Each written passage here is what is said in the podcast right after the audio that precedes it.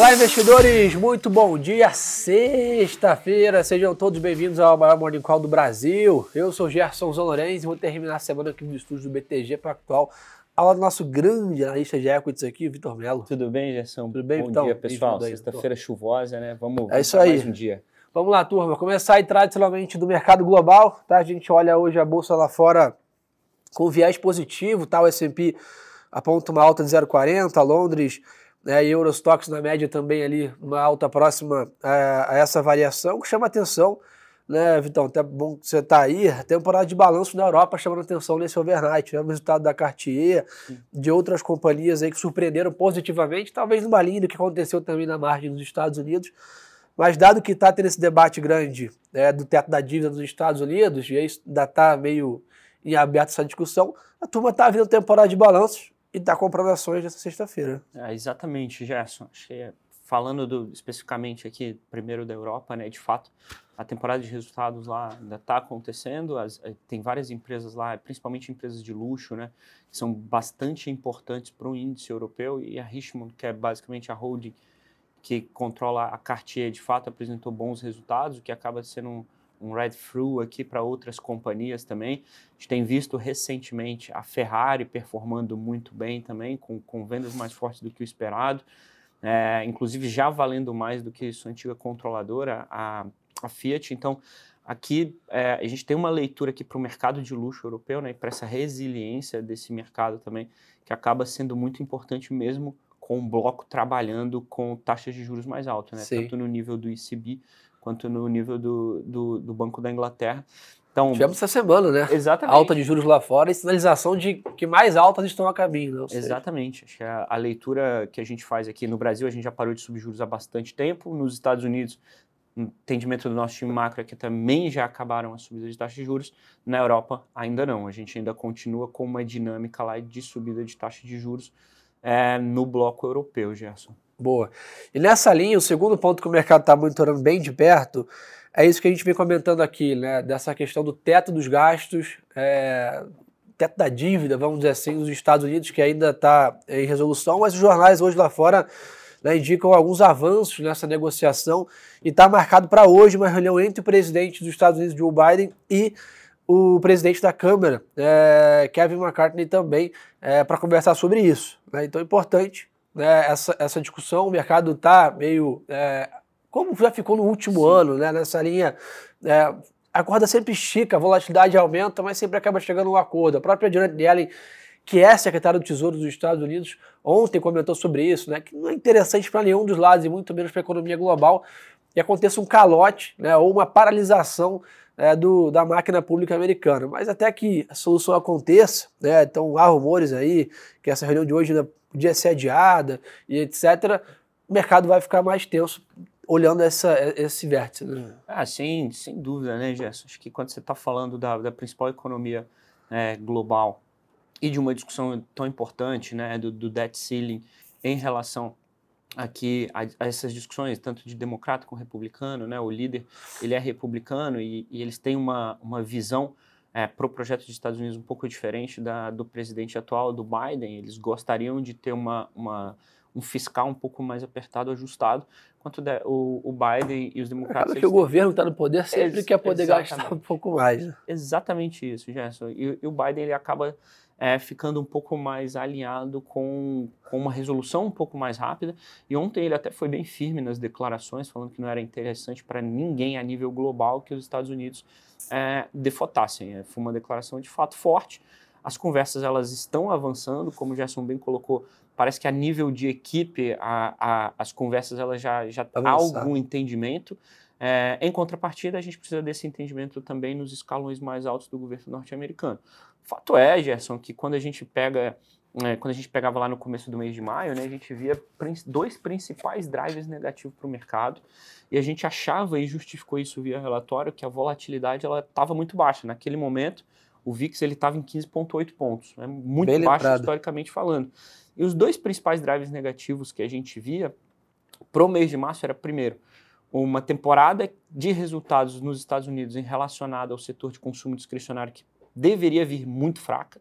É, e segundo, as próprias discussões do debt ceiling. Fato é que o consumo discricionário, o setor americano, ele está vindo com uma surpresa é, de earnings de perto de 17%, então muito mais forte do que os analistas esperavam. Óbvio que tiveram ajustes para baixo, né? Às vezes, talvez os analistas estivessem muito negativos, é, mas fato é que a temporada estava vindo mais forte do que os analistas esperavam. Para o S&P como um todo, quase 7% de surpresa positiva. Para o setor de consumo discricionário, que era um medo, quase 17% em relação a lucro. Então, esse primeiro driver aqui a gente coloca um pouco de lado.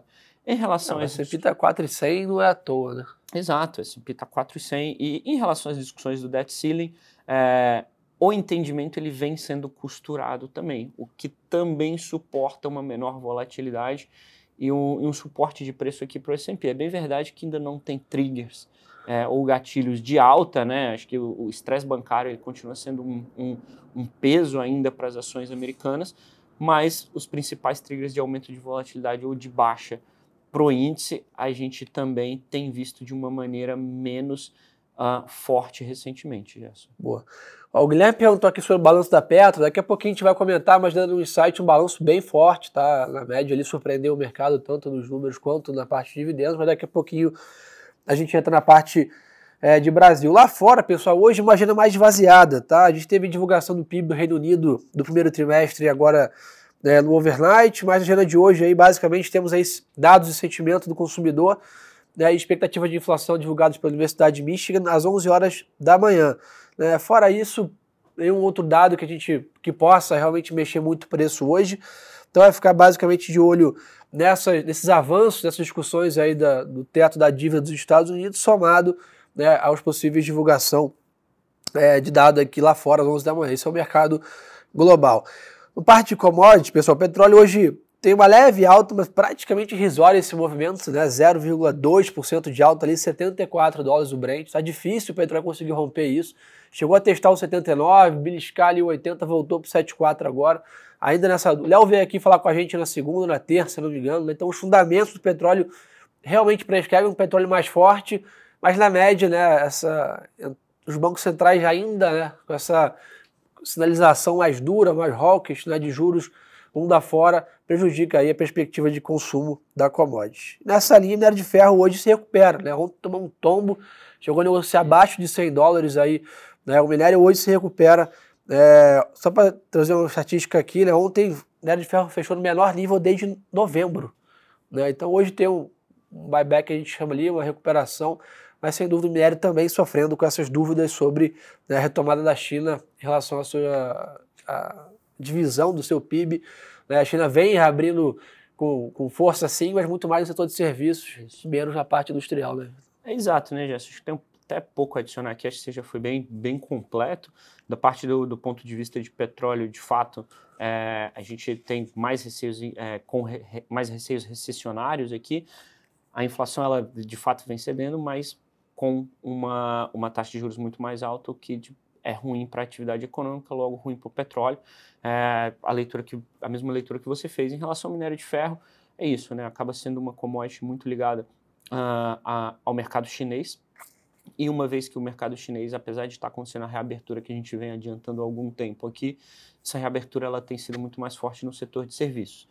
É, a nossa expectativa é de que com o PIB chinês devendo crescer perto de 6% ao ano, estimativas gerais do mercado aqui, é, não é possível crescer esse 6% na nossa visão só com o setor de serviços. Você precisaria também do setor industrial.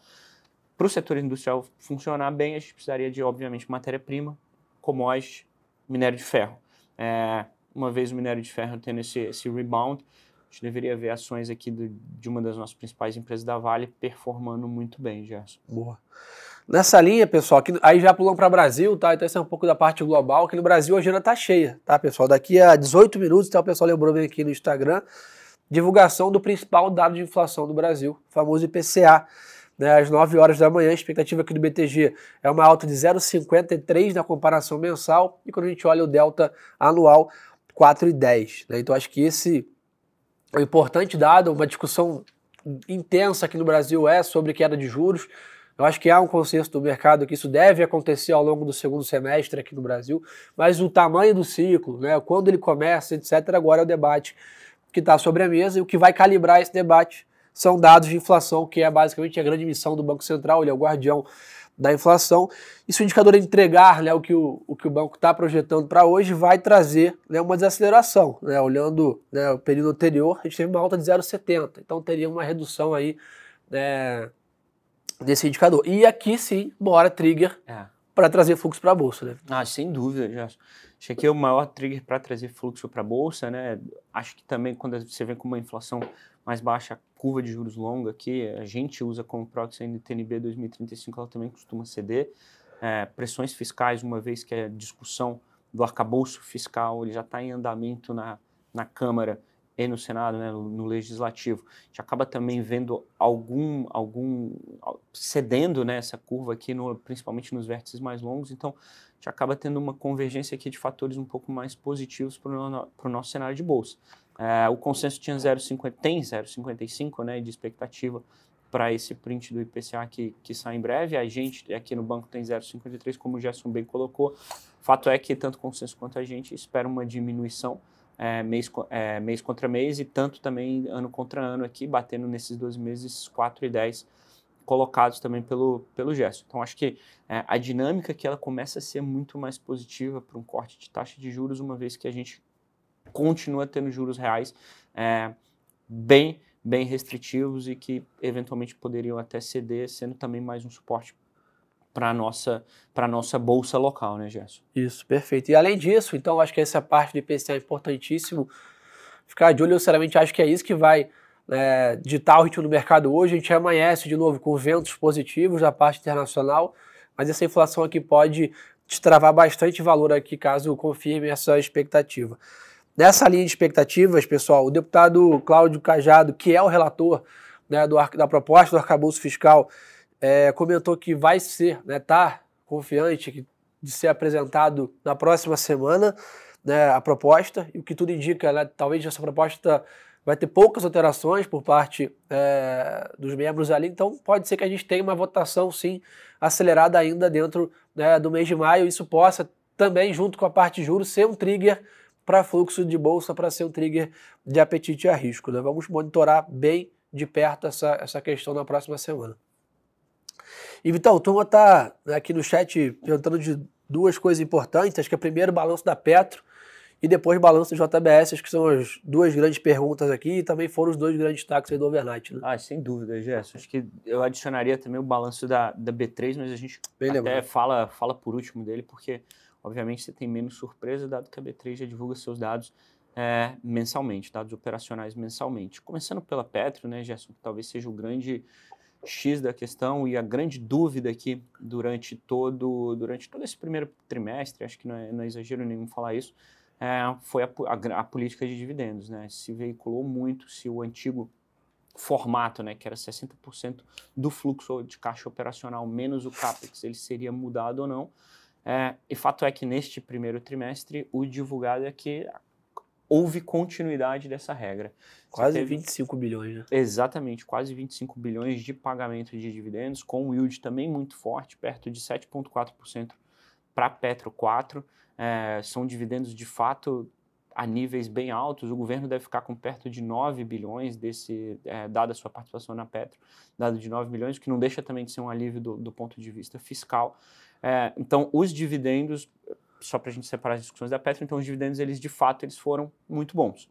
Falando dos resultados em si, é, também muito bons, acima do consenso, acima do que o, a expectativa de mercado tinha. Acho que o preço do petróleo ele, ele acabou também pressionando um pouco essas estimativas. Teve queda tri contra tri do, do preço do petróleo, perto de, de 10% de queda aqui. Sim. Então, é, isso obviamente ele acabava pressionando o, os resultados da Petro e a gente viu um controle de custos melhor do que nós esperávamos, e por isso também um, um EBITDA mais forte. Uma geração de caixa também muito forte.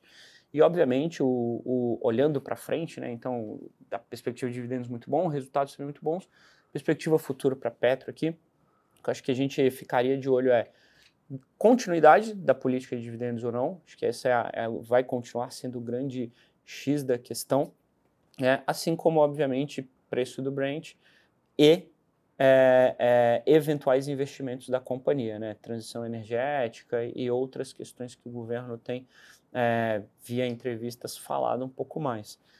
Passando para a JBS, eu acho que o resultado ele foi mais com uma visão de copo meio vazio, Gerson.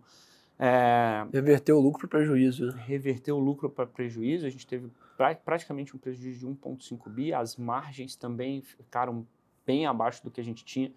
É óbvio que nós e o mercado como um todo, a gente já esperava um ciclo mais difícil nos Estados Unidos, que é o principal mercado consumidor da JBS. E várias empresas da JBS foram divulgando o resultado ao longo do perfeito, perfeito. das últimas semanas o papel já deu uma sofrida aqui Exato, também. exatamente. É, o papel já deu uma sofrida, as empresas foram divulgando seus resultados é, e a margem, e, e, aí, enfim, isso tudo cai na margem EBITDA né, da, da JBS e a margem EBITDA foi bem mais fraca do que a gente do que a gente tinha, foi perto de 2%, foi o menor índice desde, desde 2009. A geração de caixa que vinha sendo um destaque muito positivo para a JBS em 2021, 2022, também foi negativa nesse trimestre. Então, então de fato, a nossa visão para o resultado da JBS acabou sendo de um resultado mais do, com uma visão de copo meio vazio aqui, enquanto para Petro no momento atual, como tudo está, de copo meio cheio. Por último, né, Gerson, só para a gente falar das principais divulgações, tiveram mais de 20 divulgações desde ontem à noite para hoje, mas pelo menos falar das de maior market cap aqui na Bolsa. E hoje tem mais 20 também. E hoje tem mais 20, tem bastante divulgação aí nesses, nesses últimos dias, a gente já se encaminha para o final da temporada, né? É, B3, é, sem dúvida nenhuma, acho que a, a B3, ela, o, o, top line, né, as receitas, elas foram em linha com o que a gente já esperava, até porque eles divulgam os dados operacionais, então é muito mais fácil de ajustar os modelos. Mas o grande ponto positivo, Gerson, foi a parte de OPEX. É, foram as, as, as despesas de operacionais, exatamente. O, o, guidance da companhia veio perto do, do, do, nível inferior do guidance da B3, o que, na nossa visão, é muito positivo, principalmente para a margem. Então, uma vez que você tem resultados operacionais melhores e um sentimento melhor em relação à Bolsa Brasil, por conta de tudo que a gente comentou aqui no, no bloco macroeconômico, a gente acha que também são papéis que podem começar a performar um pouco melhor. Hoje a B3 está com um valuation de perto de 16 vezes preço-lucro para 23, então a gente ainda acha que, é, que o momento atual melhor no cenário macroeconômico, mais uma ótima performance do ponto de vista operacional, pode ser um driver para positivo para a companhia, Gerson. Show.